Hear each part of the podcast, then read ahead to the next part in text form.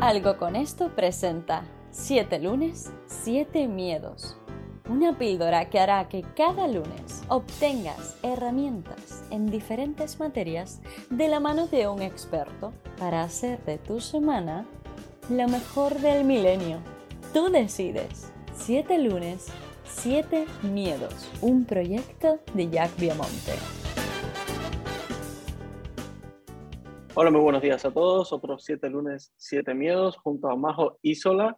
Ya estoy seguro que no necesita presentación, así que vamos directamente, Majo, si te parece bien, al tema de hoy que creo que trae muchísima tela por donde cortar, como decimos aquí en España, y es cómo nos afecta el autosabotearnos a nuestro amor propio.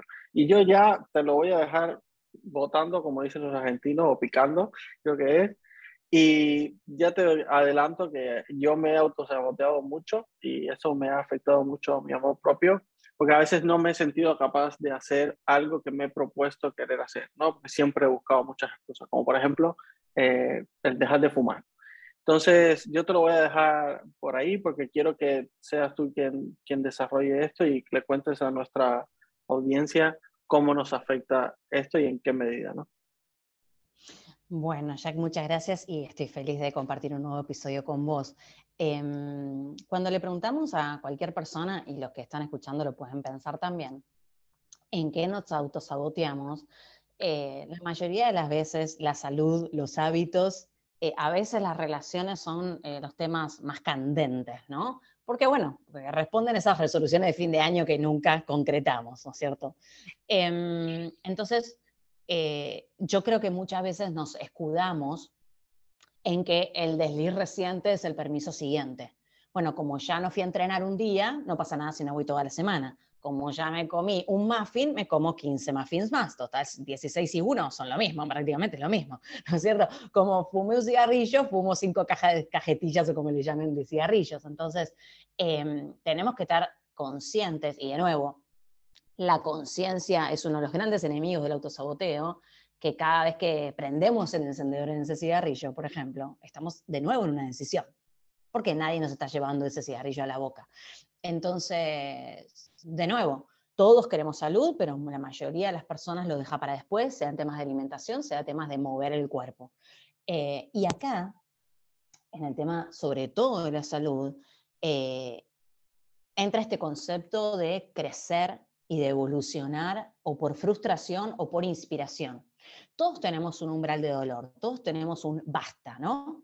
Entonces puede ser que para una persona que tiene sobrepeso, bueno, la obesidad mórbida sea el basta, o no poder pasar por el arco de la puerta sea el basta. Depende de cada quien. Quizás en el tema del cigarrillo o en la falta de ejercicio, para una persona sea el límite, no poder correr una cuadra, al, alcanzar el bus, el colectivo y tomárselo. Y, para otra es, ah, bueno, yo hasta que no tengo un ataque del corazón, hasta que no me digan que tengo una manchita en el pulmón, hasta que no se me muera mi pareja que también fuma, yo me parece que el cigarrillo no me hace nada, ¿no es cierto? Y también eh, es importante darnos cuenta que ese techo, que ese umbral de dolor, que ese, bueno, hasta acá llegó mi amor, hasta acá, acá dije basta, lo estamos eligiendo todo el tiempo. Por eso es que eh, yo acompaño a aquellos que tienen una urgencia por un cambio, porque si no está surgido, quizás tu umbral de dolor es muy alto y necesitas golpearte un poco más, frustrarte un poco más, llorar un poco más, decepcionarte de vos mismo un poco más, odiarte un poco más, o sea, lo que sea. Y todos pasamos por ahí, lo digo con, con amor puro y duro y lo digo con total honestidad.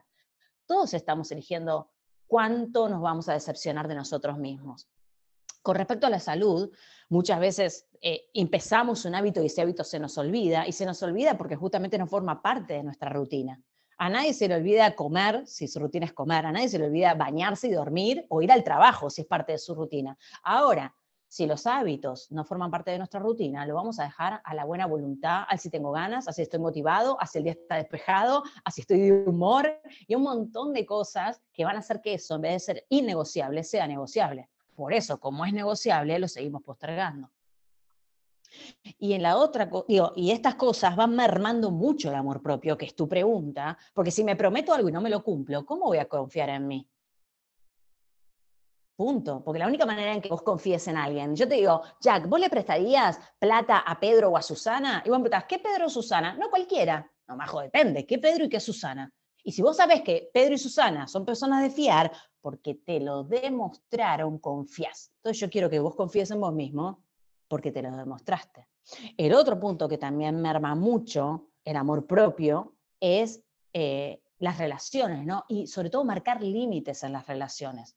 Muchas veces eh, no sabemos qué calidad de vínculo tenemos, porque si yo siempre soy la persona sumisa, la que se adapta, la que cede, la que se convierte en un contorsionista emocional, hago todo para estar con las otras personas, entonces yo nunca voy a saber si a la que quieren es a la fachada de la majo que mostré o en realidad esa persona quiere estar conmigo en cualquier tipo de vínculo, solamente porque yo soy una persona sumisa, porque soy una persona que hace caso en todo. Y si un día no le hiciera caso, y si un día me privilegiara a mí, ¿ya no me querrían?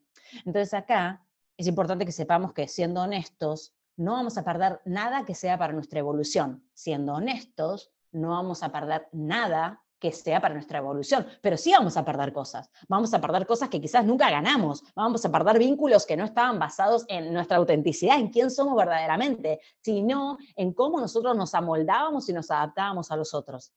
Y cuando tenemos eh, la valentía extrema de ir depurando nuestra vida, de, esas relaciones que, que, que, nos están drenando, eso fortalece muchísimo nuestra autoestima. Y aparte, todos los vínculos requieren tiempo, energía y dinero.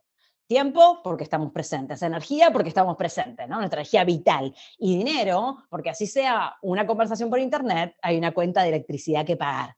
Entonces, cuando nosotros depuramos de todas esas relaciones que en realidad no honran nuestro valor, son fugas energéticas, empezamos a tener de nuevo esos recursos. Cuando ya no voy a la reunión que no quiero ir, tengo tiempo, tengo energía, tengo dinero para otra cosa. Cuando dejo de estar en esos lugares en los que estoy, o en esas conversaciones. Una vez tenía un, cliente psicólogo él, y me dijo, tuve una conversación con mi esposa, una conversación que yo no quería tener.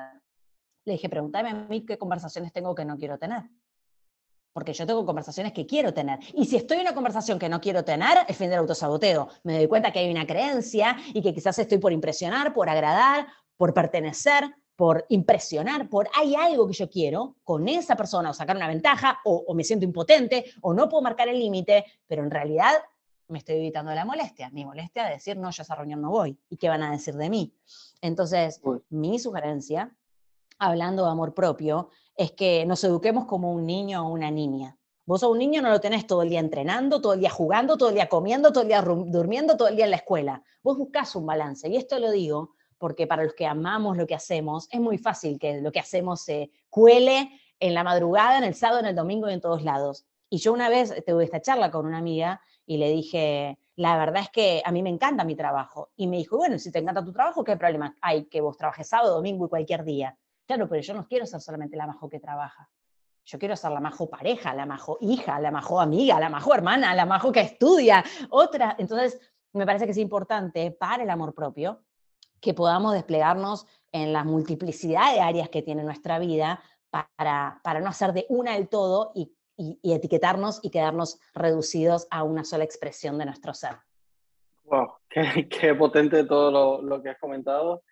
Y es triste esa realidad que, que, planteaste durante, durante todo el episodio, que muchas veces tenemos que humillarnos más o sentirnos más mal o, o estar peor con nosotros mismos o que nos venga una enfermedad que, incurable o, de difícil curación para darnos cuenta que podríamos haber hecho las cosas de otra forma, ¿no? Y habernos dado un poquito, un poquito más de amor. Así que eh, darte las gracias, Majo. Eh, ojalá que este episodio ayude a muchas personas a salir de, de, ese, de ese hueco en el que estén, en caso de que lo estén el que crea que no tiene nada que cambiar, creo que ya debe empezar por ahí, ¿no? A revisarse. Todos tenemos algo, algo, que, algo que no nos está yendo bien siempre. Entonces, eh, mi invitación es que entren en tu web, majoisola.com, se descarguen la guía gratuita y empiecen a trabajar para poner fin a esto del autosaboteo. Así que muchas gracias, Majo, y hasta un próximo lunes. Gracias.